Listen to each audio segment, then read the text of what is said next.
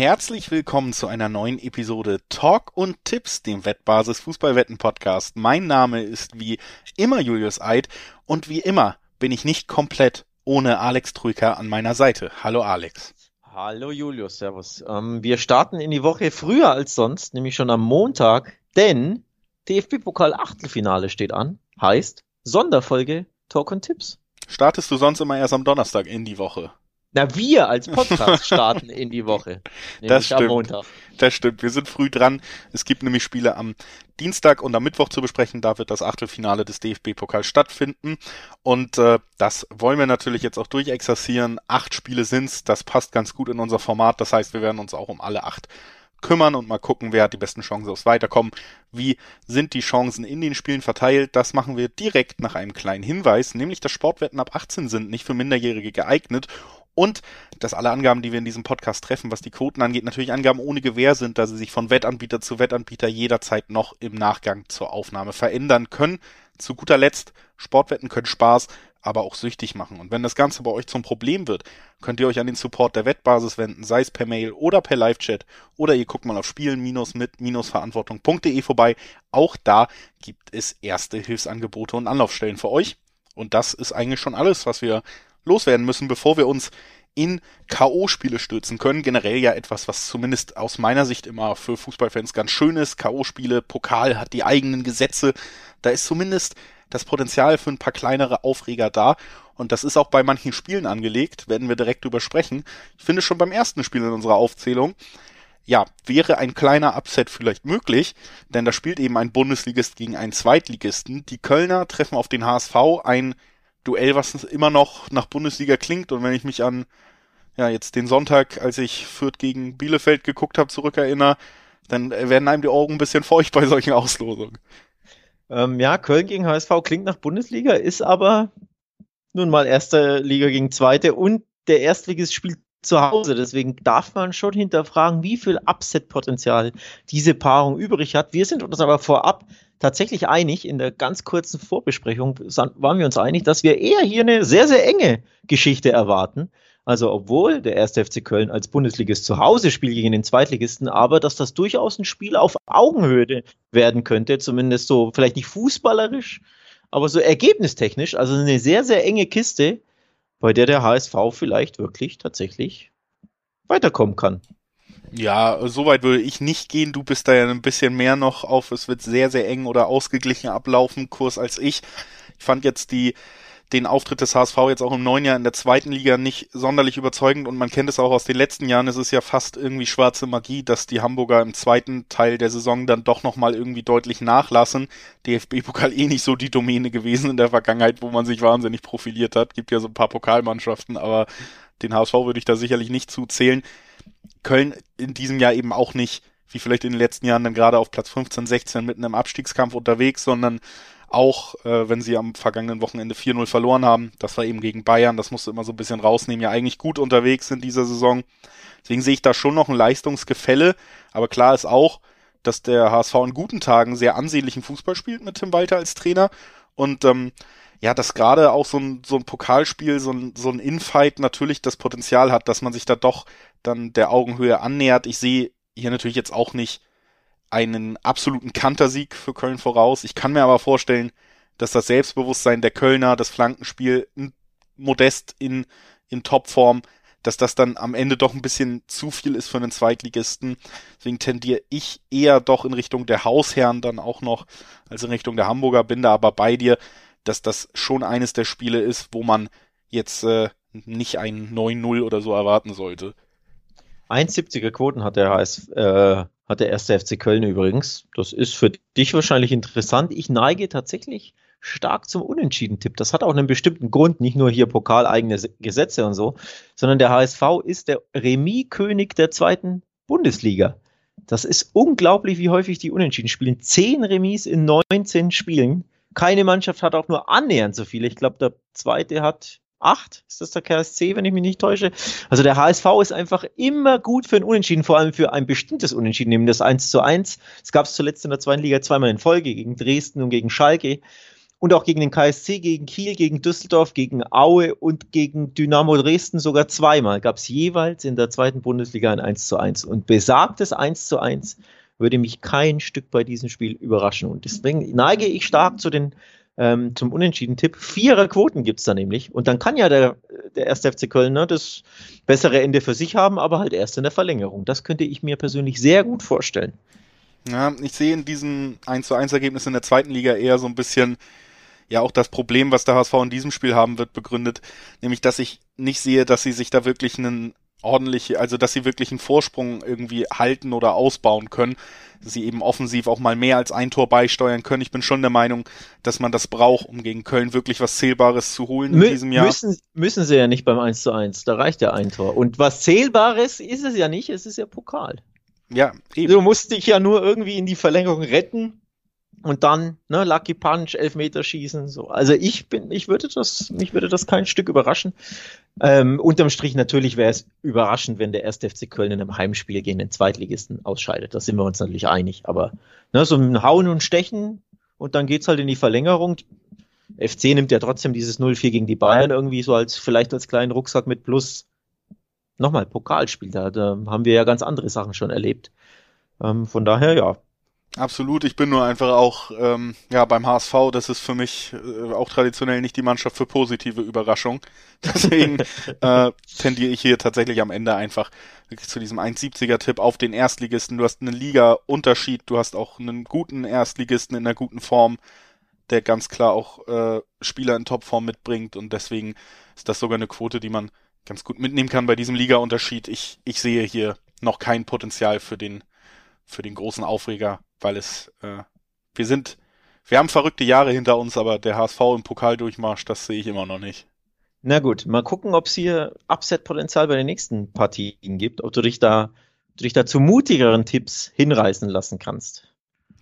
Ja, das werden wir direkt besprechen können, denn die nächste Partie in unserer Aufzählung, das ist das Duell zwischen 1860 München und Karlsruhe.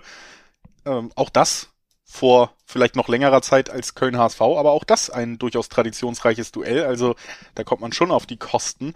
Äh, 1860 mittlerweile ja in der dritten Liga sogar, also noch eine Etage unter Karlsruhe unterwegs. Hier haben wir also auch nochmal diesen Liga-Unterschied. Und ähm, deswegen muss man die Karlsruher wohl schon als Favoriten einordnen. Aber natürlich äh, ist es schon oft auch in der Vergangenheit aufgefallen, dass jetzt Leistungsgefälle zwischen zweiter und dritter Liga gerade in Pokalspielen nochmal weniger zu beobachten sind als zwischen erster und zweiter Liga. Zeigt sich auch in den Quoten übrigens direkt wieder.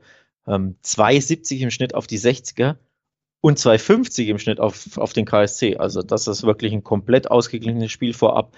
Treffen ja auch zwei Mittelmaßmannschaften in der jeweiligen Liga aufeinander. Also es ist ja nicht so, dass eine von beiden richtig gut wäre. Die 60er sind Achter aktuell in der dritten Liga und der KSC ist Zweiter in der zweiten Bundesliga. Also das ist wirklich ein Spiel, da kann schon sehr viel in beide Richtungen gehen. Sehr, sehr schwer zu tippen, finde ich. Heißt natürlich auch sehr, sehr interessante Quoten, wenn man beispielsweise auf das Weiterkommen der 60er setzt, auf der Münchner Löwen, des Drittligisten. 270er Quoten finde ich tatsächlich sehr, sehr lukrativ. Oder eben doppelte Chance 1x oder x2, wie auch immer man das spielen will. So 1,50 gibt es da jeweils, also da kann man schon was Feines finden. Ja, also hier auf jeden Fall ein Spiel, wo ich sag mal für beide Mannschaften nicht ausgeschlossen ist, dass es tatsächlich noch ins Viertelfinale des Pokals mindestens geht und das würde ich für einen Zweitligisten schon als sehr ordentliches Ergebnis, gerade KSC ja jetzt nicht ähm, sagen wir mal, gerade in einem absoluten Rausch, was die zweite Liga angeht, äh, sind da ja jetzt äh, nicht zwischen den unter den ersten drei anzusiedeln sozusagen. Also für für so eine Mannschaft schon ein kleiner oder größerer Erfolg ins Viertelfinale zu kommen. Für einen Drittligisten geht das sogar schon in Richtung, wow, das war eine richtig tolle Pokalsaison. Also das, das für beide auch nochmal so ein kleiner, kleiner Schub zu holen. Das ist auf jeden Fall so. Ich bin mir tatsächlich äh, immer noch ein bisschen unsicher, wie wir 1860 da wirklich erwarten und erleben können in dieser Saison. Letztes Jahr haben sie ja ganz oben mitgespielt, dieses Jahr war es deutlich holpriger, dann gab es auch so ein paar interne Querelen. Unser aller Liebling äh, Sascha Mölders ist auch nicht mehr da, wurde als Kapitän geschasst. Das spricht ja auch nochmal für diese in, äh, internen Querelen, die es da eben in diesem Verein gibt. Jetzt gegen den Zehnten der zweiten Liga, der auch nicht unbedingt brilliert, aber schon auch eine Leistung zeigt, mittlerweile neun Punkte vom Relegationsplatz entfernt, wo man sagt, okay, das ist eine solide Zweitligasaison. Und ja, im letzten Jahr hätte ich einfach erstmal von den Leistungen in den, in den Ligen die beiden Mannschaften noch dichter beieinander gesehen. Das ist jetzt leider nicht mehr ganz der Fall. Ich bleib trotzdem dabei, ich traue den 60ern, den Löwen tatsächlich das Weiterkommen zu. Ähm, gibt auch gute Gründe. Sie haben das Heimspiel, das ist schon mal Grund eins, auch wenn natürlich äh, wie in Bayern immer keine Zuschauer, glaube ich, zugelassen sind. Grund zwei ist aber vier Siege in Folge in der dritten Liga, gab es zuletzt.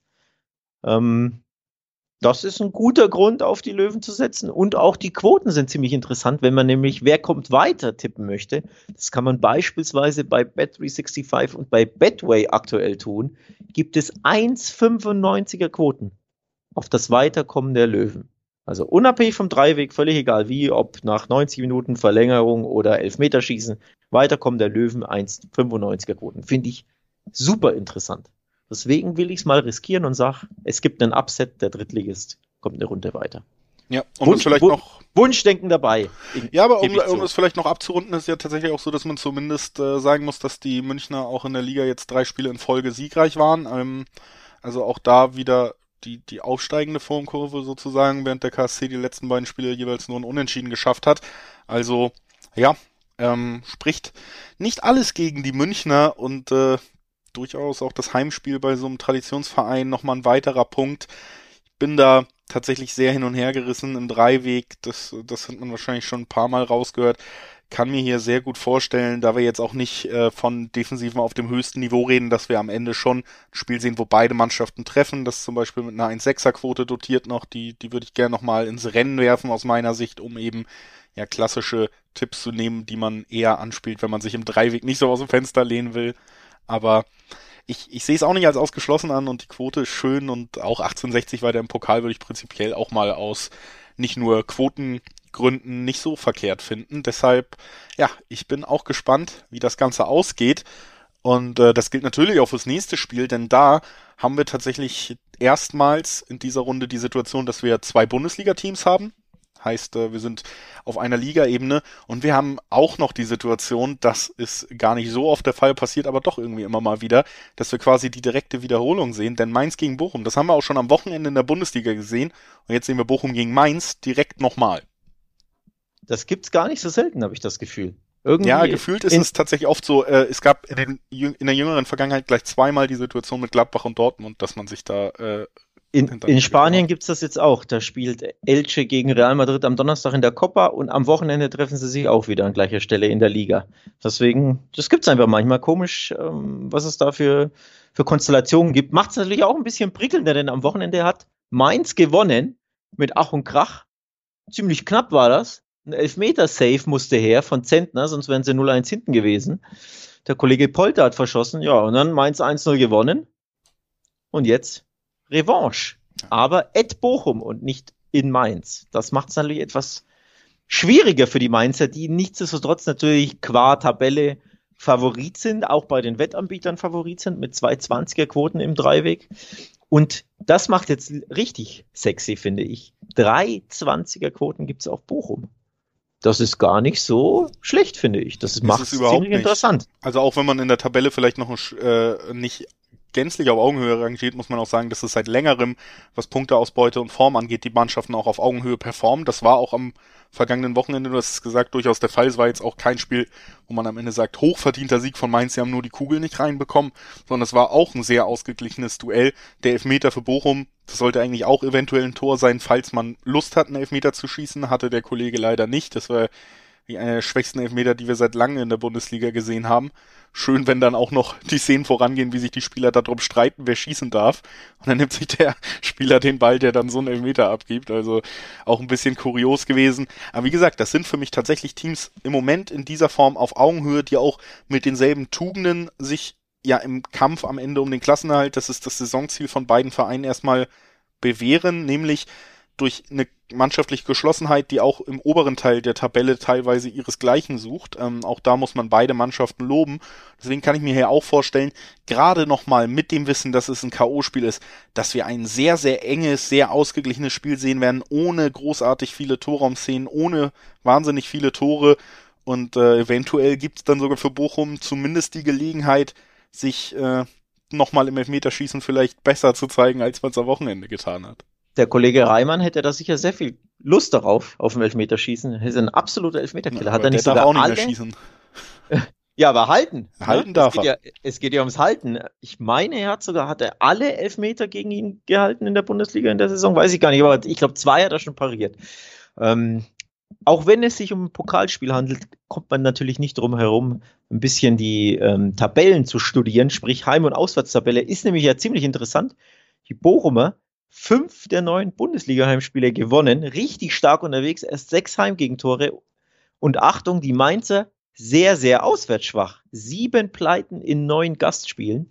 Das macht es ziemlich prickelnd, finde ich, und das ähm, macht auch die Quoten so interessant. Also die Bochumer zu Hause richtig stark, die Mainzer zu auswärts richtig schwach und trotzdem haben die Bochumer eine 3-10er Quote aufs, auf den Sieg. Oder aufs Weiterkommen, ich habe ja die Wettanbieter angesprochen, die das anbieten, 2,25er Quote, Bochum kommt weiter, egal wie. Ja. Finde ich auch nicht uninteressant unbedingt, aber wie gesagt, gerade bei so einem engen Spiel finde ich auch immer Tipps interessant, wie beide Teams treffen. Nein, da gibt's Zweierquoten drauf. Haben wir ja auch am Wochenende dann mit einem 1-0-Ergebnis am Ende erlebt. Aber ja, auch ein 1-1 zum Beispiel noch ein sehr gut vorstellbares Ergebnis. Da ist dann natürlich die Over-Under 2,5 noch ein relativ spannendes Feld, weil man für Under 2,5 noch 1,8er bis 1,9er Quoten im Schnitt bekommt. Das kann ich mir gut vorstellen, dass man sich da weitestgehend neutralisiert, dann auch noch mit größerer Vorsicht agiert als in anderen Spielen, weil es einfach ein K.O.-Spiel ist. Das gehört ja auch oft dazu, auch wenn sich hinten raus manchmal so packende Duelle in diesen Runden ergeben, ist es ja oft so, dass eine gewisse Vorsicht tatsächlich die ersten Minuten prägt. Und ich kann mir gerade bei Teams, die, die so auf Augenhöhe sind und die sich so gegenseitig neutralisieren können, vorstellen, dass es auch lange so vorsichtig bleibt, dass niemand da das große Risiko gehen will. Deswegen auch die Under 2,5 finde ich nicht uninteressant. Ähm, das sind so meine Tipps bei dem Spiel. Ich glaube, uns droht eine Verlängerung und ich gehe aufs Unentschieden, tatsächlich. Ähm, Heimstärke, Auswärtsschwäche, nichtsdestotrotz Mainz sollte die bessere Fußballmannschaft sein. Bochum wird Vollgas alles reinfeuern. Ich glaube, uns äh, droht die Verlängerung am Ende und dann ist einfach alles möglich. Was in Verlängerung und Elfmeterschießen passiert, ist, ist schwer vorherzusehen. Deswegen gebe ich hier einen Remis-Tipp ab, 3,40er Quoten aufs Unentschieden. Und wer dann weiterkommt, hängt davon ab, wie viele Elfmeter der Kollege Riemann pariert. Ja, oder, oder wie viele Bochum überhaupt verwandeln kann. So, wie gesagt, genau. äh, die Elfmeter in Bochum, das wäre ja quasi in einem Elfmeterschießen, wo es dann schief geht, eigentlich nur noch die Schlusspointe einer Geschichte, die sich schon so ein bisschen über die Saison zieht. Also, ja, wenn man am Ende aufs Weiterkommen tippt, vielleicht doch Mainz ein bisschen weiter vorne, ich weiß es nicht. Ähm, aber ich kann mir auch vorstellen, dass eng wird, nur eben nicht unbedingt torreich eng. Deshalb ja meine Tipps. Und äh, jetzt ein kleiner Tipp von uns. Guckt doch mal auf wettbasis.com vorbei. Da gibt es eben immer in Artikelform die Vorschauen auf alle möglichen Sportevents, auf die ihr wetten könnt. Nicht nur Fußball, was alles ansteht. Jetzt gerade in der DFB-Pokalwoche, wenn man sagt, Mensch, ich interessiere mich ähm, für diesen deutschen Pokalwettbewerb, aber vier Spiele am Abend, das reicht mir noch nicht. Es gibt natürlich eine große Auswahl an Sportevents, die man immer beobachten und im Not äh, Notfall, wenn man möchte, auch gerne drauf wetten kann. Und da findet ihr einfach immer direkt schon die, die gute Übersicht. Australian Open läuft gerade, das zum Beispiel ein Tipp, den man sich gut geben kann. Da gibt's natürlich immer die Vorschau auf die Matches, dann Chancen, Wettquoten, wie stehen die Chancen für die Deutschen, für Alexander Zverev, dass er dieses Turnier vielleicht gewinnen kann. Alles auf wettbasis.com zu finden und das wollen wir euch natürlich dann auch ans Herz liegen, wenn es diesen Service gibt. Handball-EM, also wirklich durch alle Sportarten sehr, sehr spannende Artikel, wenn man sich aufs Laufende bringen will. Schaut gerne mal auf wettbasis.com vorbei. Was wir jetzt machen, ist auf das nächste Spiel zu kommen. Da wollte Alex mir im Vorgespräch schon mal Upset-Potenzial einreden. Ich bleibe da knallhart. St. Pauli gegen Dortmund, da rechne ich mit keiner Überraschung. Das sollten die Hamburger machen. Einreden, einreden wollte ich dir gar nicht. Ich wollte du gehst gar nicht auf meinen lustigen Satz hier ein, oder was? nee. Ich wollte vorfühlen, ob da was möglich ist beim FC St. Pauli, denn interessanterweise der Tabellenerste der zweiten Liga gegen den Tabellenzweiten der ersten Liga. Und der Tabellenerste der zweiten Liga spielt zu Hause. Das ist ja immerhin. Also in Dortmund hätte dieses Spiel nicht sein müssen. Ich bin froh, dass es ähm, auf der Reeperbahn in, auf St. Pauli stattfindet in Hamburg. Das macht das Ganze ein bisschen prickelnder, das macht ganz, äh, das Ganze ein bisschen interessanter. Wenn auch nicht von den Quoten, denn trotzdem hat äh, St. Pauli immer noch teilweise in der Spitze Achtung eine Achterquote Unibet mit dem Topwert aktuell unter allen Wettanbietern mit deutscher Lizenz. Übrigens auch dazu gibt es Infos auf der Wettbasis, ne, welche Wettanbieter es gibt, Bonus, äh, Tests etc. etc. Also Unibet aktuell Achterquote auf den St. Pauli-Sieg. Leider berechtigt, oder? Oder ja, also gutes glaub, Value. Man, man muss da immer noch ehrlich sein, dass eben auch, also Pauli ist schon so diese Mannschaft, natürlich gerade die spielen wirklich seit äh, der letzten Rückrunde schon tollen Fußball, waren ja in der Hinrunde der letzten Saison noch irgendwie auf Abstiegskurs, haben dann richtig hinten raus Gas gegeben, sind da noch fast oben rangekommen und jetzt hat sich diese Entwicklung in dieser Saison weiter fortgesetzt und sie stehen da auch zu Recht oben, ist eine der spannendsten und auch am besten anzusehenden Fußballmannschaften in der zweiten Liga. Auch hier müssen wir natürlich immer noch mal sagen, kleiner Faktor, der, der leider auch immer mit reinspielt, ist ein ausverkauftes Millantor in einem Pokal-K.O.-Spiel wäre auch nochmal eine spannende Komponente gewesen, weil Spaß machen für den Gegner tut's da nicht. Das ist eben aber leider auch nicht der Fall. Und ich glaube, ja, auch wenn es der erste der zweiten Bundesliga ist, Borussia Dortmund ist eben selbst in den meisten Bundesligaspielen erstmal Favorit. Also das liegt ja nicht nur daran, dass die Mannschaften aus unterschiedlichen Ligen kommen, sondern das ist der zweite der Bundesliga. Und vor allen Dingen haben die Dortmunder jetzt auch am Wochenende dann äh, ja den vielleicht überzeugendsten Saisonauftritt hingeliefert, ein 5 zu 1 gegen Freiburg, eine bärenstarke erste Halbzeit, wo die Freiburger wirklich gar kein Land gesehen haben. Und ähm, ja, das Leistungsgefälle zwischen diesen beiden Mannschaften ist einfach so groß, weil Dortmund an guten Tagen und von der Kaderstärke her einfach ja auch vom Rest der ersten Liga schon noch mal ein ganzes Stück entfernt ist, ne?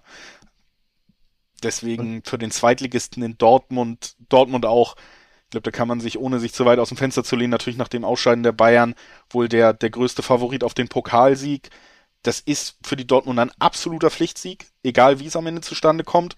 Und auch das ist nochmal ein Punkt für mich hier zu sagen, man wird nicht dran vorbeikommen, dass Dortmund das am Ende rund, rund macht, denn unter Rose holt man ja diese Pflichtsiege. Das ist ja eine der positiven Entwicklungen, egal ob es dann C wird oder nicht, aber man hat in dieser Saison deutlich besser ausgesehen bei diesen Spielen, die vermeintlich auch mal unangenehm werden könnten. Ähm, was nicht ganz so sehr für St. Pauli spricht, ist auch die aktuelle Form, also unabhängig jetzt von Dortmund klarer Favorit. letzten drei Spiele wurden nicht gewonnen in der zweiten Liga. Es gab zwei Unentschieden. Am Wochenende ähm, zu Hause auch noch gegen Aue. Und dann in Düsseldorf und in Kiel haben sie sogar 0 zu 3 verloren. Ähm, war aber vor Weihnachten. Also die aktuelle Form ne, noch nicht so aussagekräftig, denn es gab ja erst ein Spiel seit der kleinen Weihnachtspause, das eben nur 2 zu 2 gegen Aue. Nichtsdestotrotz, ne, aktuelle Form, wenn du nur so blickst, drei Spiele ohne Sieg, ist ja, sollte man einfach nennen, auch wenn die Aussagekraft natürlich dahingestellt sei. Aber ja, unterm Strich, um zum, um, um zum Tipp zu kommen, alles andere als in Dortmund weiterkommen, wäre skandalöse Sache für, für den BVB. Die Frage ist natürlich, wird es eng, wird es umkämpft? Kommen sie mit Ach und Krach und so einem 1-0, 2-1 oder vielleicht einem 2-0 Pflichtsieg irgendwie weiter oder wird das eine klare Sache? Denn wenn es eine klare Sache wird, gibt es schöne, klare Quoten. Auf den Handicap gibt es zwei Quoten, Herr Eid. Und du ja, weißt, habe ich, ich, auch hab durchaus, habe ich auch durchaus im Auge gehabt, äh, halte ich schon auch für möglich und ist dann natürlich recht lukrativ und recht ansprechend von der Quote her. Wie gesagt, Handicap 1 ist ja auch nicht immer dass die schießen die 8-0 ab, weil sie so viel besser sind, sondern 3-1. Ne? Lange 2-1, Haaland Konter am Ende 3-1, weil Pauli nochmal alles reinwirft, weil sie darfst, in einem darfst du eigentlich Pauli, darfst du Pauli sagen? Ich glaube nicht. Wieso? Du bist doch Sankt Pauli. Ich komme aus Hamburg, haben wir dauernd Pauli gesagt. Also, ist das so? Ist da das so? Müssten mich dann hier nochmal ein paar alte Kollegen berichtigen, aber ich bin der Meinung, das kann man durchaus so im Schnack ja, mal sagen. Okay, mir ist anderes so angekommen, aber sei mal dahingestellt. Ähm, Zweierquoten-Handicap. Ich spreche es nochmal an. Der, beim Freiburg-Spiel am Wochenende hatte ich auch schon das Handicap im Visier und es kam easy und locker zustande. Deswegen Zweierquote lockt mich natürlich sehr. Ja, schade ist natürlich, wie du es gesagt hast, Milan-Tor-Stadion nicht ausverkauft äh, nicht annähernd Fans überhaupt drin. Ich glaube, ein paar tausend werden ne, irgendeinem Prozess zugelassen und am Wochenende war es 1500 roundabout gegen Aue. Also sowas wird es wahrscheinlich dann auch gegen den BVB werden, schätze ich mal. Das ja, trübt die Sache natürlich und macht es nicht gerade leichter für St. Pauli. Deswegen gehe ich auf den Handicap-Tipp zu Zweierquoten. Ja, gehe ich mit. Wird nicht schön für Pauli. So, jetzt haben wir das auch ordentlich auf Tape. Äh, beschwert euch bitte an äh, unsere Social Media Kanäle, Wettbasis. Nee, nee, nee, nee, nee, an dich selbst sollen sie sich. Naja, gut, ihr findet in der Folgenbeschreibung ja. meinen Twitter-Account verlinkt, dann äh, ja. folgt mir bitte, um euch zu beschweren. So machen wir es, da haben wir alle was davon. Julius Witte geschrieben, warum auch immer mit Witte, W-Itte. Das ist Keine... Englisch für Julius with E. Mit E. Ja, ja okay. Ich habe den gemacht, als ich zwölf war. Und ich jetzt aber im, im Julius, in Julius ist doch gar kein E. Aber im Eid. Ja, aber der wird ja nicht genannt. Also, ähm, ja. Der Twitter-Name gilt, den gilt es zu überdenken, ja, genauso wie die Aussprache. Den, ich habe den aber auch wirklich erstellt. Pauli. Ich habe ja? den in sehr jungen Jahren erstellt, da wusste ich noch nicht, dass ich ein Social Media Star werde. Deswegen, ja, deswegen. Äh, da war ich nicht vorbereitet. Und jetzt nachjustieren, dann erkennt einen keiner mehr. Deswegen habe ich es erstmal so gelassen. Ich werde das nochmal evaluieren in Ruhe, aber wir werden jetzt aufs nächste Spiel mal gucken, bevor wir uns hier völlig in äh, Privatgesprächen verlieren und zwar auf das Duell zwischen Hannover gegen Gladbach. Hast du aufgezählt als Erstligaduell in unserer Vorbesprechung, Alex? Wie nee, habe ich das? nicht. Habe ich nicht. Nee, nee, nee, nee, nee, da hast du dich verhört. Ähm, Hannover ist weit davon entfernt, ein Erstligist zu sein. Auch tabellarisch sehr weit. Die sind nämlich nur Zwölfter in der zweiten Liga. Das haben sie sich ein bisschen anders vorgestellt. Trainer entlassen vor, weiß ich gar nicht, ein, zwei, drei Wochen. Läuft nicht gut. Tore schießen sie auch keine. 15 mickrige Türchen in 19 Spielen nur, ähm, was sind sechs Punkte Vorsprung auf den Relegationsplatz? Also es läuft nicht in Hannover. Es sieht eben nicht nach Bundesliga aus. Und deswegen glaube ich, wird das auch nicht nach Viertelfinaleinzug aussehen, auch wenn Hannover den, äh, das Heimspiel hat und auch wenn man ja auf Gladbacher trifft, die alles andere als gut drauf sind, auch wieder verloren am Wochenende, wenn auch natürlich knapp gegen Leverkusen, aber unterm Strich verdient, würde ich mal behaupten. Nichtsdestotrotz sollten die Gladbacher nichts anbrennen lassen in Hannover. Oder Herr Julius with E.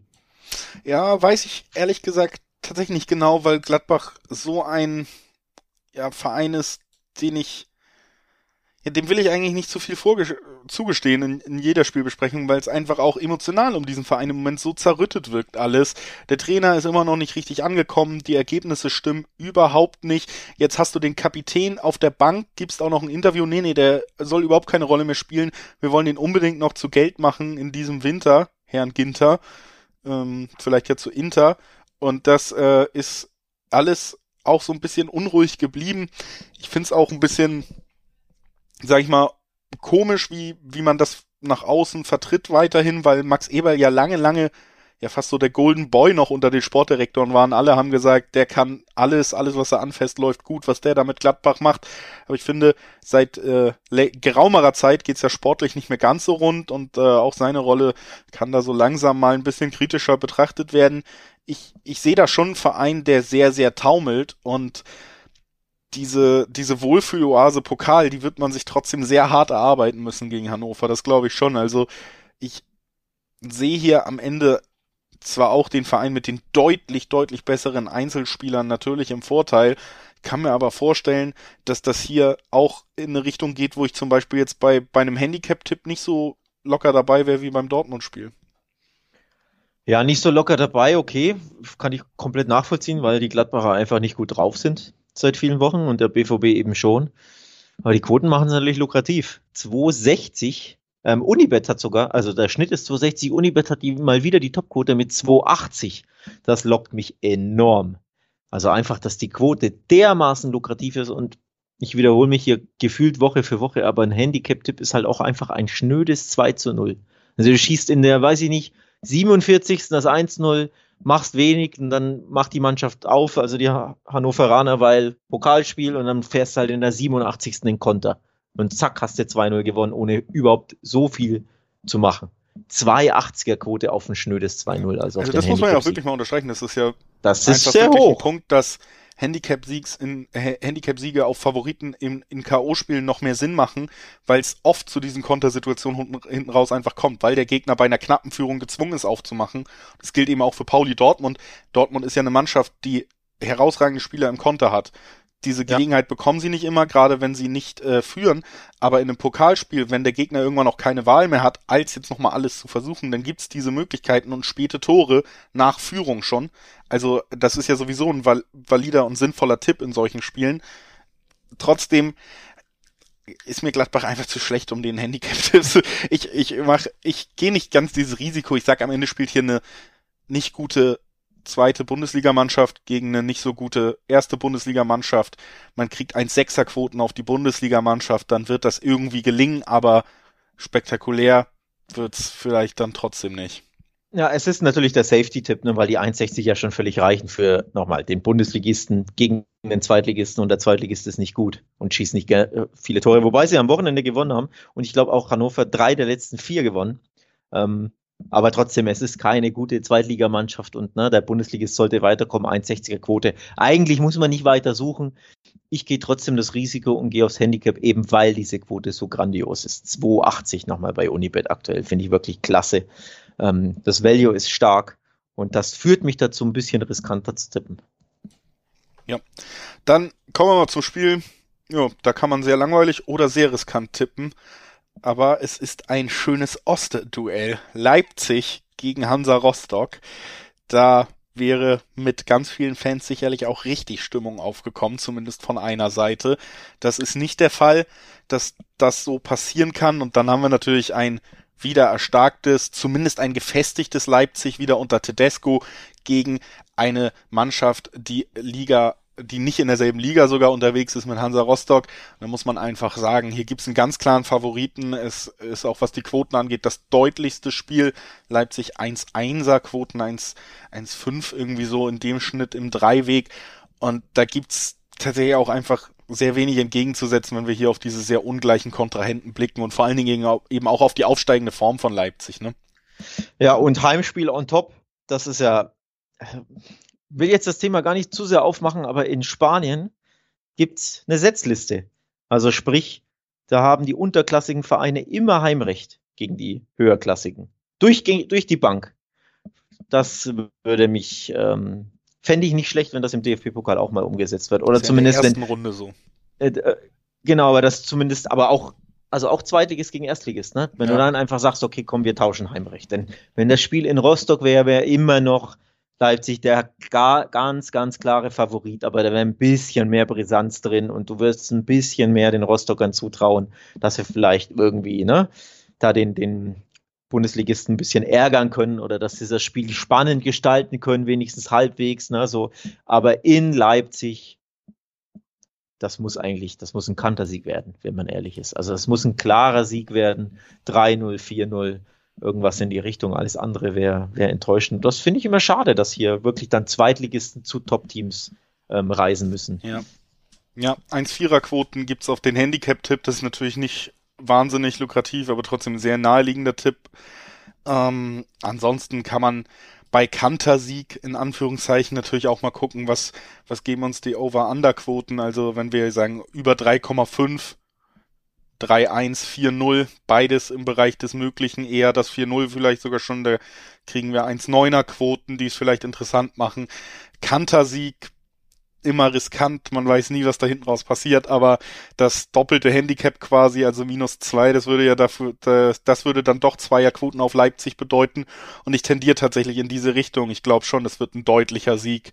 Einfach die Vorstellung, dass da ein Hansa Rostock mitten aus dem Abstiegskampf in der zweiten Bundesliga alleine nur die Vorstellung, dass da ein top aufgelegter Nkunku aufläuft. Das so, sollte er auflaufen, ne? Also rotiert, denke ich, äh, wird schon recht viel werden. Beispielsweise Olmo ist jetzt zurück und mir vorstellen, dass der beginnt und Olm und, und ein Kunku beispielsweise pausiert. Vielleicht pausiert Silva und dann Paulsen. Da also hat der abstiegsgefährdete Zweitligist ja Glück gehabt, dass er nur gegen Dani Olmo spielen muss. naja, aber trotzdem ist es ja, macht schon einen Unterschied. Ne? Olmo hat jetzt kaum gespielt, war verletzt, hatte Corona, ähm, dem fehlt der Rhythmus. Das macht schon ja, Das ist gleichzeitig auch ein ganz gutes Bild, um zu zeigen, wie groß die, natürlich, die Unterschiede natürlich, einfach sind. Absolut, absolut.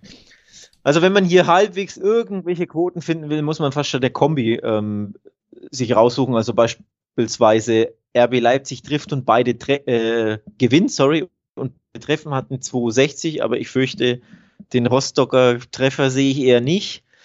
Leipzig gewinnt und Rostock schießt kein Tor, hat eine 1,80 bei Rewin. Das ist ja ganz okay, weil die Dreiwegquote einfach ne, ähm, nicht anspielbar ist. Oder Leipzig gewinnt und, Achtung, Stichwort Kantersieg, schießt mehr als 3,5 Tore oder generell 3, ähm, Leipzig und over 3,5, hat eine Zweierquote.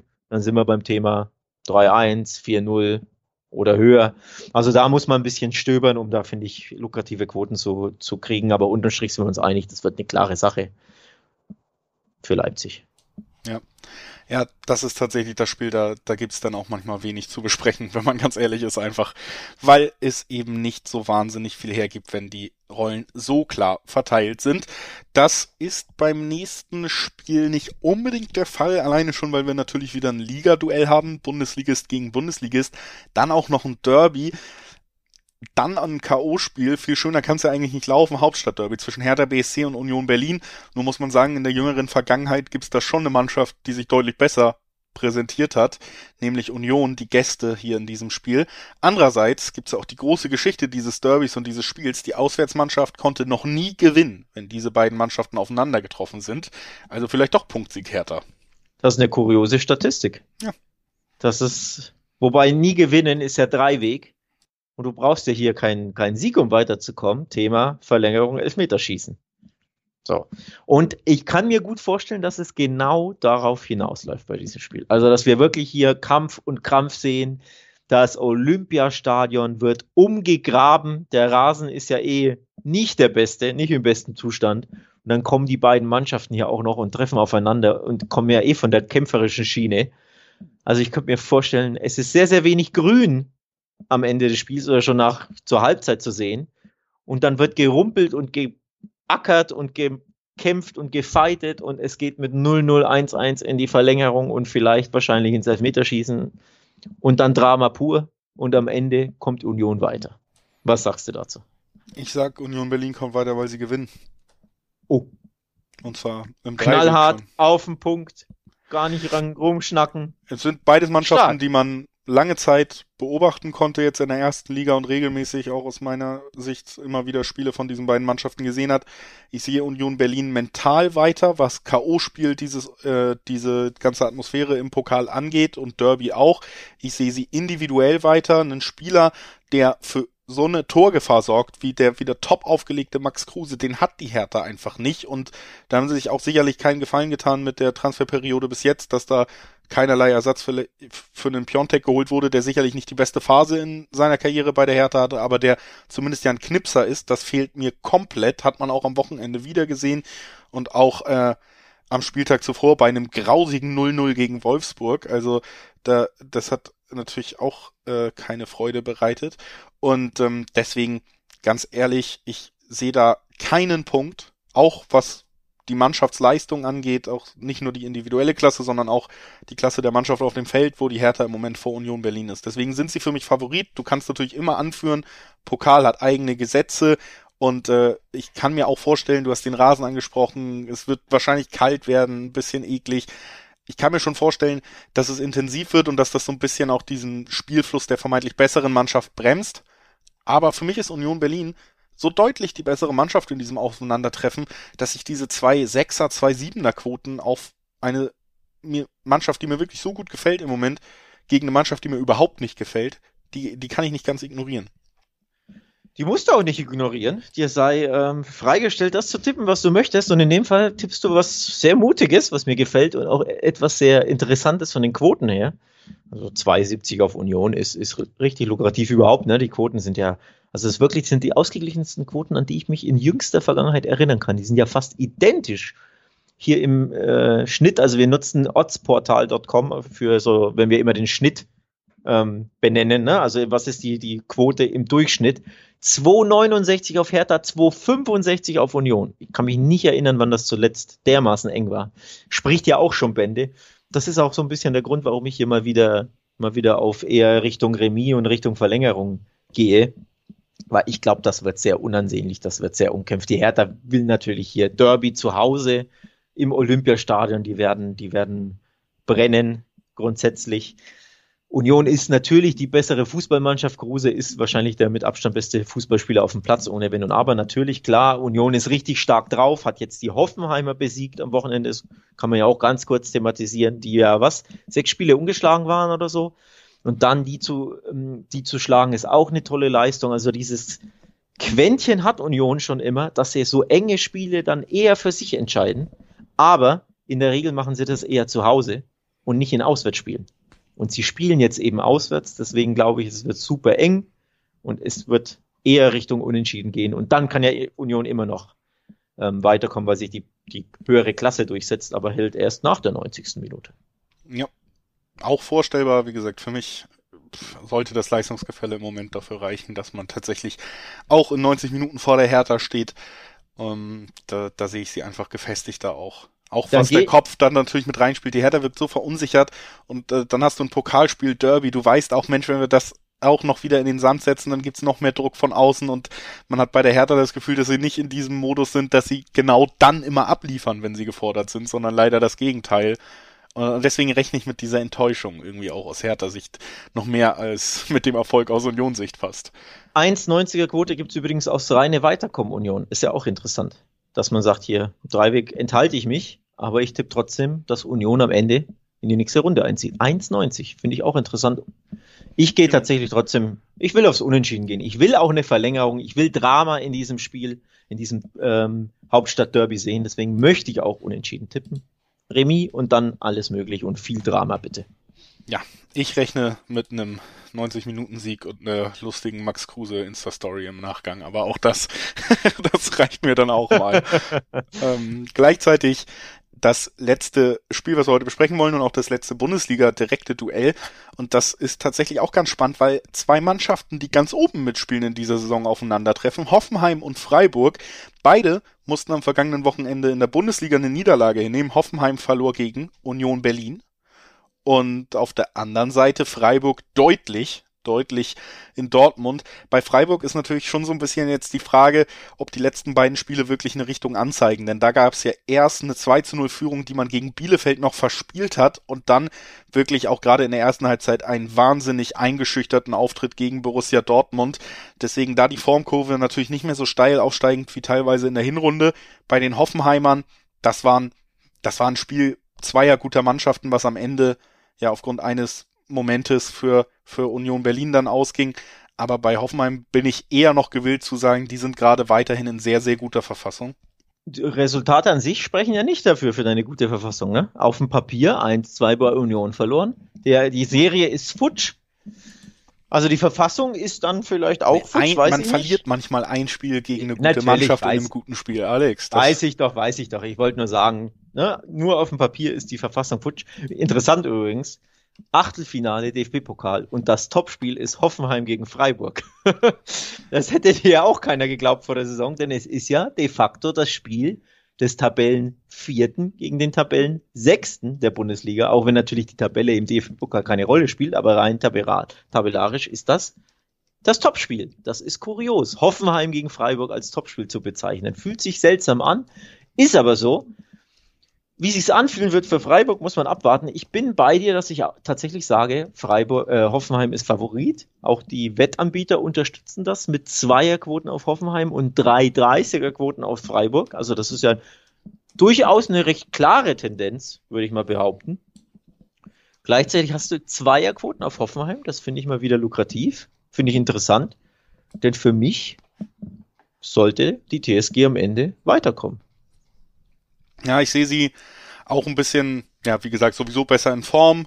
Glaube auch, dass sie, wenn beide Mannschaften jetzt wirklich am Maximum spielen würden, die TSG einfach doch noch den Ticken, den, den qualitativ hochwertigeren Kader hat. Andererseits ist Freiburg eine Mannschaft, die eben das haben wir so oft gelobt und deswegen stehen sie auch gerade da, wo sie sind. Natürlich vor allen Dingen durch mannschaftliche Geschlossenheit besticht und das ist ja durchaus auch ein Faktor in Pokalspielen, in K.O.-Spielen, der helfen kann, ne? dass da manche Spieler dann eben auch über sich hinauswachsen und dann doch dafür sorgen, dass man da eine Chance hat in einem Duell gegen Hoffenheim. Also Hoffenheim ist trotz sehr guter Leistung für mich jetzt nicht auf einem Niveau mit Dortmund und Bayern in der Liga anzusiedeln. Freiburg traue ich gegen jeden Gegner, selbst gegen Dortmund und Bayern mal einen kleinen Überraschungssieg in Anführungszeichen zu in guter Verfassung. Deswegen tue ich mich da super schwer. Ich verstehe aufgrund der äußeren Umstände, dass die Quoten Richtung Heimmannschaft tendieren. Das verstehe ich, aber es fällt mir selber total schwer, ähm, das so gut zu verstehen, dass ich diesen Tipp dann einfach mitgehe sozusagen und in Richtung des vermeintlichen Favoriten gehe. Ich bin da noch so ein bisschen hin und her gerissen und, und kann mir vorstellen, dass wir hier wirklich wieder vor einer sehr offenen Partie stehen. Die Heimstärke der Hoffenheimer ist der Grund, glaube ich, warum die Quoten dann doch recht deutlich sind. Sechs der neun Heimspiele in der Bundesliga gewonnen. Das ist sehr, sehr stark. Erst neun Gegentore in neun Heimspielen. Das war ja auch in der Vergangenheit nicht immer so. Ähm, vor allem die Abwehrstärke ne, war ja nicht immer so gegeben, der Hoffenheimer, die ja eher ne, das Gegenteil ähm, darboten. Also Hoffenheim mit dem Heimspiel und eben einer sehr, sehr starken Heimperformance bislang in dieser Saison sind die Gründe, warum sie auch mein Favorit sind und tatsächlich dann auch der Favorit aufs Weiterkommen. Was ich mir auch gut vorstellen kann, mal um vom, vom Tippen des im Dreiweg etc. wegzukommen, ist, dass beide treffen. Das ist für mich, das würde mich überraschen, wenn nicht beide Mannschaften treffen würden. Es würde mich auch tatsächlich überraschen, wenn wir ähm, nicht over 2,5 Tore erleben werden. Denn ich glaube, es gibt hier Tore in Hoffenheimer Heimspielen ist das einfach oft der Fall. Da bekommst du ein bisschen Spektakel. Hoffenheim spielt nach vorne, Hoffenheim setzt sich am Ende mit, sagen wir, einem 2-1 oder so durch. Das wäre jetzt sogar, sogar mein Ergebnistipp. 2-1 Hoffenheim. Ja. Also ich habe es äh, heute noch nicht vorhergesagt, sondern ich meine, so eine komplette Pokalrunde ohne Nachspielzeit, das geht natürlich auch nicht. Deswegen ist das hier, damit ich es noch schnell reinkriege, mein Unentschieden-Tipp. Ich glaube, das Spiel geht tatsächlich in die Verlängerung. Ist, macht ja, Sinn, macht Sinn. Auch mh, ja im höheren Segment zumindest, was diese Standard Unentschieden-Quoten angeht, mit 3,80 im Schnitt bewertet. Also natürlich sowieso immer eine spannende Quote, meistens aus Unentschieden. Hier ist sie sogar ein bisschen höher, als man es manchmal in der Liga gewohnt ist. Und ich kann mir gut vorstellen, dass man hier eben, ich kann mir eben, wie gesagt, auch sehr gut vorstellen, dass beide treffen und dass man mit einem 1-1 zum Beispiel wirklich aus dieser Partie rausgeht und dann eine Mannschaft vielleicht in der Nachspielzeit äh, diesen einen Ausrutscher hat, kann mir auch gut vorstellen, dass, dass Freiburg dann, die wirkten ja nicht mehr ganz so fit in den letzten beiden Spielen, diesen Einbruch hat nach 90 Minuten, dass dann am Ende tatsächlich das Weiterkommen von Hoffenheim steht, aber tendiere über 90 Minuten dann doch zu dem Unentschieden, damit wir es hier auch nochmal mal drin haben. Ich habe schon zu viele Unentschieden getippt. Ich glaube, ich habe drei Prognosen schon abgegeben, die ja, ich meine, für, für Fans von Elfmeterschießen und Verlängerung und Spannung in K.O.-Runden sind ja unentschieden in 90 Minuten eine ganz gute Sache, ne? Ja, absolut. Nee, kann ich mir bei dem Spiel super gut vorstellen, aber Zweierquote Hoffenheim hat mich auch ein bisschen gelockt, muss ich ehrlich zugeben. Ja. Also wie gesagt, nachvollziehen kann ich, kann ich die auch. Ähm, tendiere dann doch aber mehr zum Unentschieden und tendiere dazu zu sagen, vielen Dank fürs Einschalten. Das war unsere Wochenstartfolge für den DFB-Pokal. Dienstag und Mittwochabend geht es rund in der Runde des Achtelfinals und Donnerstag geht's wieder rund bei Talk und Tipps. Da hören wir uns dann nämlich einfach mit der Vorschau auf die nationale Liga wieder und die Spiele der Bundesliga. Es gibt auch ein paar internationale Topspiele auf dem Plan. Allerdings äh, weiß man ja nie so richtig, welche werden stattfinden. Deswegen werden wir dann nochmal kurz vorher evaluieren, was macht Sinn, worauf gucken wir. Aber es könnte eine spannende und oder es wird auf jeden Fall eine sehr spannende und schöne Folge auch am Donnerstag von uns hier geben. Hoffentlich schaltet ihr da auch ein. Bis dahin bleibt gesund und genießt die DFB-Pokalspiele. Viel Erfolg und tschüss. Tschüss.